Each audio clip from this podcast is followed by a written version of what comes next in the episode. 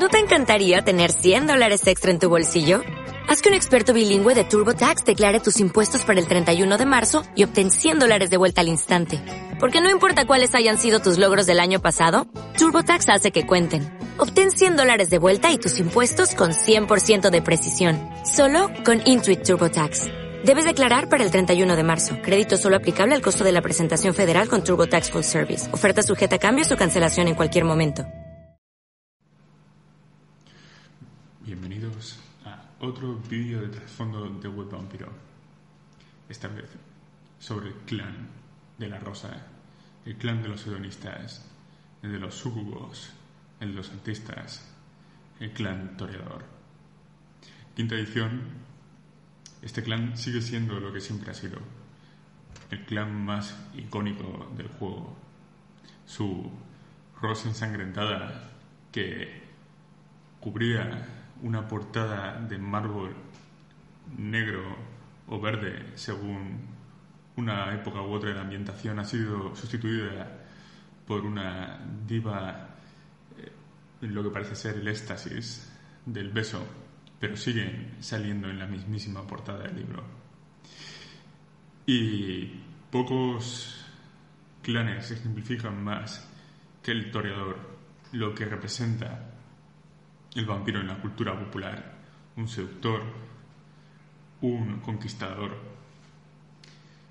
la atracción de lo prohibido, esa sexualidad oscura que también refleja el Drácula de Bram Stoker o la Carmila de Serial Lefanu, incluso el, viejo Lord Ruthven, esa sexualidad que, tantísimo atraía en el siglo XIX a las damas victorianas y que sigue presente en nuestra cultura a través de, de Louis o del Lestat o de incluso los vampiros de Crepúsculo.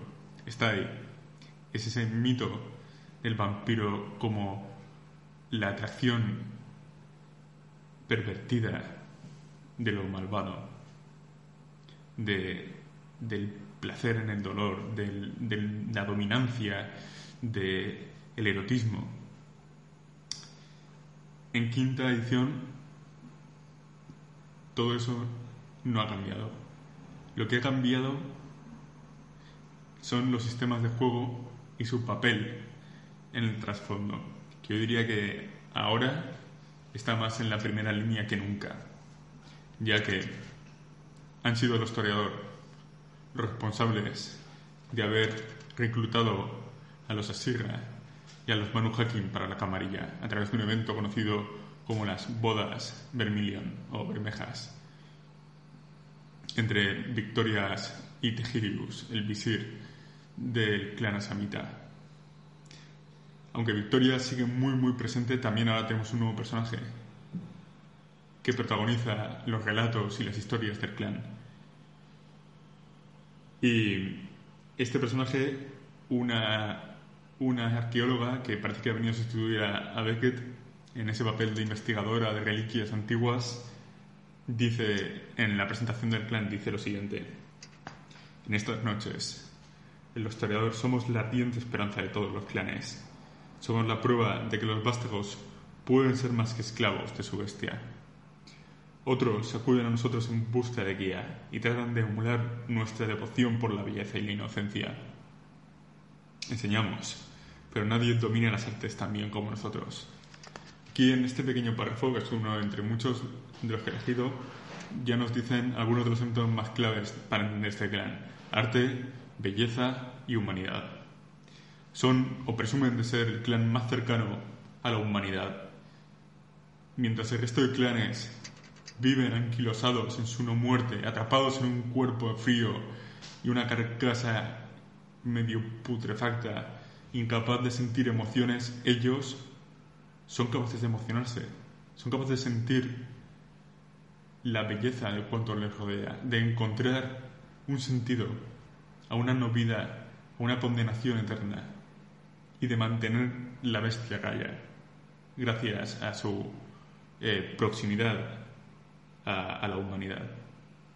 Los brujas aseguran ser el más humano de los clanes por la pasión que, enciende sus venas, que les enardece. Pero no es verdad. La rabia y la agresividad no sustituyen a la felicidad. Destruir algo no te hace más humano, sino ser capaz de aprender del dolor, disfrutar de cada segundo de ese requiem eterno en el que se han convertido sus no vidas. También son llamados degenerados, ariquelitas, por el nombre de su presunto, o su presunta, mejor dicho, eh, progenitora. Hedonistas, sensibles, pervertidos. Esto me recuerda también a los antitribu, considerados los más pervertidos, los más degenerados de todos los toreadores. Y una línea sangre llamada los Volgirre, o los Volguirre, de, marqueses franceses que recuerdan mucho el marqués de Sade, con ese, esa pulsión, ese drift por infligir dolor y encontrar belleza en la tortura. Pero bueno, para mí incluso llegan a ser mejores Simiche que los Simiche. Es decir, los Simiche a menudo se pierden en, en la vicisitud y todas las eh, barbaridades en combate que les permite hacer transformarse en una cosa u otra. Esto, estos historiadores ejemplifican ese otro aspecto que, en, con el que surgieron los primeros Simiche. Eh, los antitribu que utilizan eh, la actitud como un arte, como una forma de, crear encuadernaciones en piel, tatuajes, pequeños cambios capaces de, transmitirles una belleza. También son muy, muy poderosos y muy conocidos en todas las ciudades de la camarilla, aunque no ocupan, no suelen ocupar los principados, suelen ocupar eh, posiciones de arpía y de entre las primogenituras el cargo de, del toreador suele ser el más importante de entre los primogénitos tras el Ventú. En las ciudades más importantes del canon o más famosas, eh, como Chicago, que es la, la, el primer ejemplo que siempre se pone, la, la, primera ciudad escrita para vampiro y la única que ha tenido tres nocturnos, el vampiro más poderoso de la ciudad realmente es un toreador. Y todos los Ventru de la ciudad y todo el clan toreador también por extensión y gran parte del clan Ingrel eh, son manipulados por ella, que mueve sus hilos como si fuera un titiritero. Y esta, esta antigua, esta poderosísima an, antigua es Elena de Troya, nada más ni nada menos.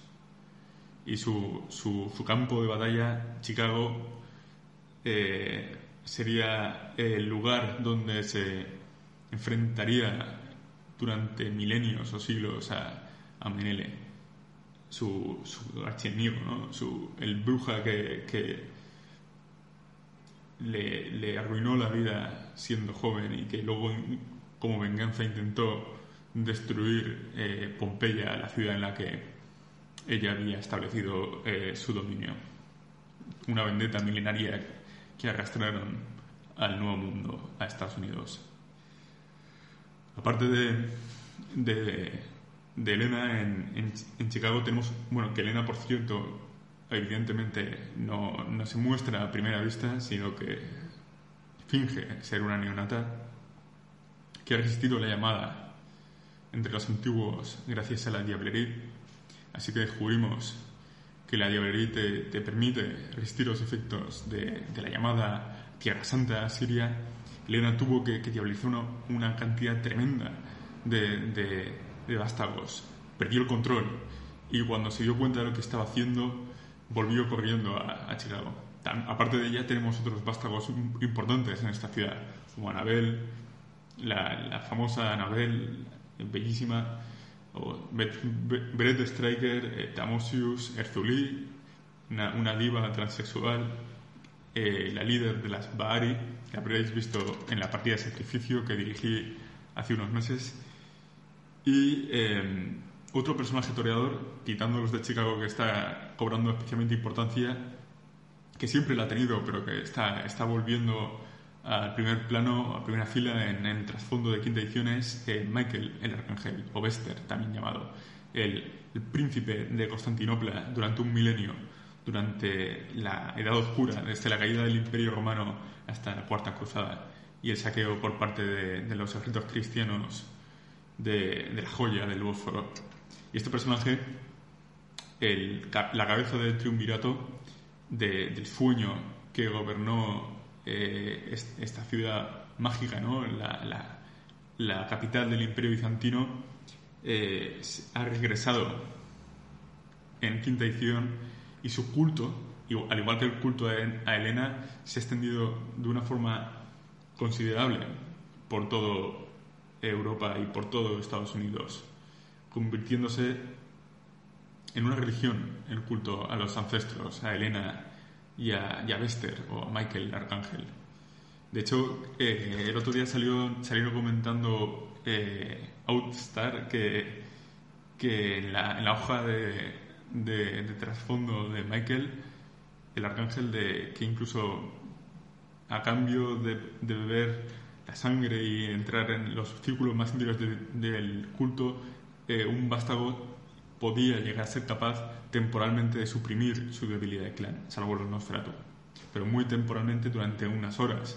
Pero incluso a esto eran capaces de obrar los milagros de, de los seguidores del arcángel.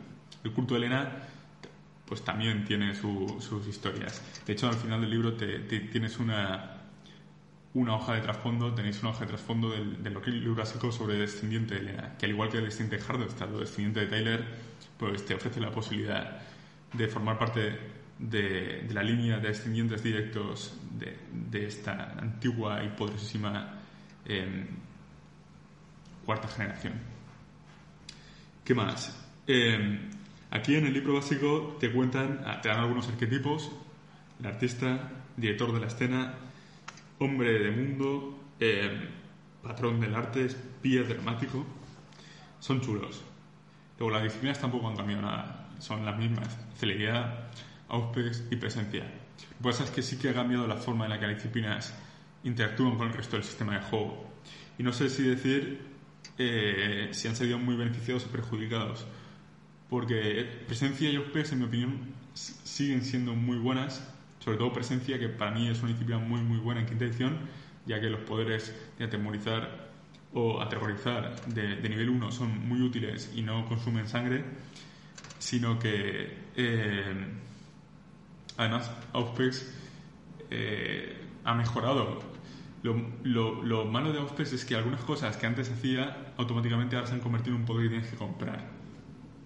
Por ejemplo, ahora tienes que tener sitios agudizados para o ver, o ver lo invisible. Y ver lo invisible que te permitía eh, ver a través de ofuscación o de quimerismo o de otras disciplinas que se basan en el engaño, eh, ahora es un poder que tienes que comprar, no es automático. Aún así está bien, me parece un poder bueno. Y luego los otros poderes que tienen, que son del estilo de premoniciones o eh, el toque del espíritu, ahora bastante bueno también eh, me parecen bastante, bastante útiles, sobre todo para un personaje de investigación. Celeridad es la que me produce más eh, confusión, porque celeridad en las ediciones anteriores era muy, muy buena, por no decir que era de las mejores disciplinas del juego, por lo menos en combate. Una disciplina que cada punto eh, en celeridad te permitía hacer una acción extra, con lo cual la mayor parte de personajes en su turno hacían una acción y tú con un personaje con celeridad podías hacer, si tenías celeridad 3, que era pues, algo bastante eh, razonable, no hay falta eh, gastar muchos puntos para tenerla, solo con los puntos de inicio te los ponías en y tenías facilidad 3.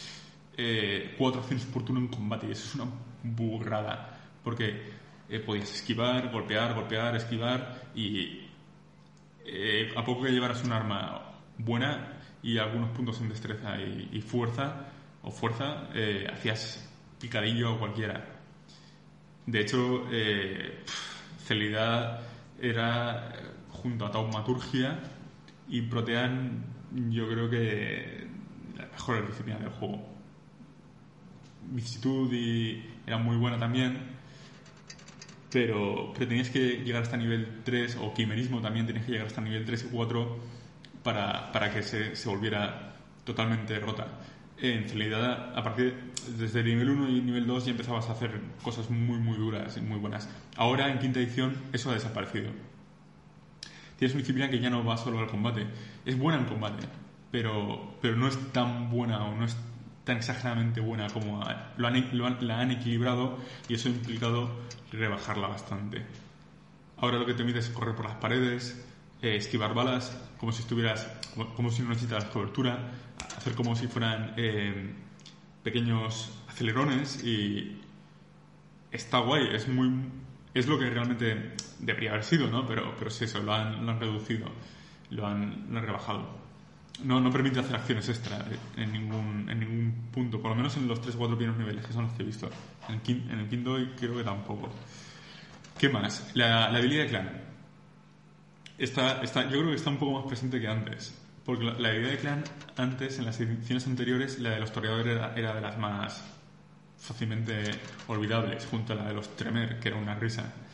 La habilidad de clan de los toreadores eh, no ha cambiado, pero sí que eh, la, la, escriben de un modo en el que seguramente eh, se manifieste más a menudo, porque lo que les horroriza también es lo grotesco, lo, lo, lo, lo feo, lo terriblemente desagradable les impone malestar y ansiedad. Luego también pueden quedar en trance, ¿no? Con este efecto, ¿no? El síndrome de Stendhal, por el que son tan famosos, ¿no? De quedarse prendados, eh, atrapados, observando algo terriblemente bello, eh, cautivador. Pero, pero eso otro de que, de que la, la fealdad o el horror de lo grotesco les resulte molesto y muy incómodo, antes no, no, no, estaba muy presente. Lo comentaba en el trasfondo, pero, pero no, no, se, no se explicaba. La, la compulsión es la, la, compulsión hacia la, la, la, belleza, si no me equivoco. Eh, lo tengo por aquí. Y luego, yo creo, y una de las cosas chulas de, de personaje que, que yo jugaría en quinta es que con las nuevas reglas de caza, ¿no? con los sabores de la sangre, con todo este tema de los humores, eh, a los toreadores les dan mucho les dan mucho juego porque ya no es cazar y punto y echas sangre como si fuera gasolina en el vampiro sino que todo este tema de, de, convertirse en sibaritas a estos ellos que son hedonistas que buscan vivir experiencias eh, el, que cazar sea una experiencia emocional llena de sabores, yo si jugara un toreador en quinta edición eh, lo, lo, metería y lo aprovecharía seguro. De hecho, bueno, yo tengo un personaje toreador, no está en quinta edición, me gusta desafiar el estereotipo y lo que hice fue un contrabandista de arte en lugar de un artista en sí mismo. Era una especie de mafioso, para que no fuera... Y de hecho, desafiando un poco también el hecho de que los toreadores son blandos o son... Em, inofensivos, todo lo contrario, mi personaje era bastante peligroso y, para nada una buena persona, sino realmente muy, eh, muy egoísta y, bueno, pues el líder de, una mafia, como podéis imaginar, habrá acabado con, con, más de una y de, dos eh, víctimas inocentes. Y, bueno, lo que, está diciendo, que, que las reglas de quinta edición con con el tema de las piedras de toque, los sabores de la sangre y, las resonancias, eh, ayudan mucho a jugar un toreador, a potenciar su aspecto hedonista o sibarita. Las piedras de toque también es algo que, que, encaja muy bien con el clan. El hecho de mantener un contacto constante con otros seres humanos. No viven apartados de la sociedad no son como los ángeles que nos describían antiguamente, que vivían en un bosque, en una cabaña, o los Nosferatu que vivían en las cloacas. Los toreador se mezclan con la sociedad, viven entre los humanos. Y el concepto de piedras de toque les va como un guante. Ellos necesitan a los humanos para sentirse vivos, para sentir que aún queda un vestigio de, de inspiración, una chispa de vida en su, en su cuerpo muerto. Dicen que muchos historiadores pierden eh, la inspiración, la capacidad de crear cuando, cuando son abrazados. Muchos otros historiadores son abrazados por su, su belleza, pero son no son más que cáscaras vacías.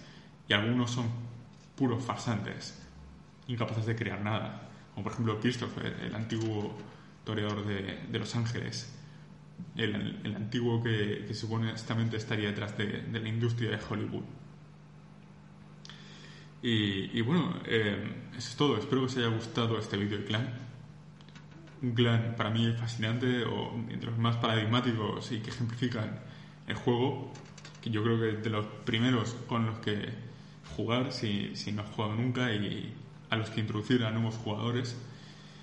Y me gustaría conocer vuestras experiencias con este clan en los comentarios y ya sabéis que más trasfondo y más vídeos de vampiro en el foro.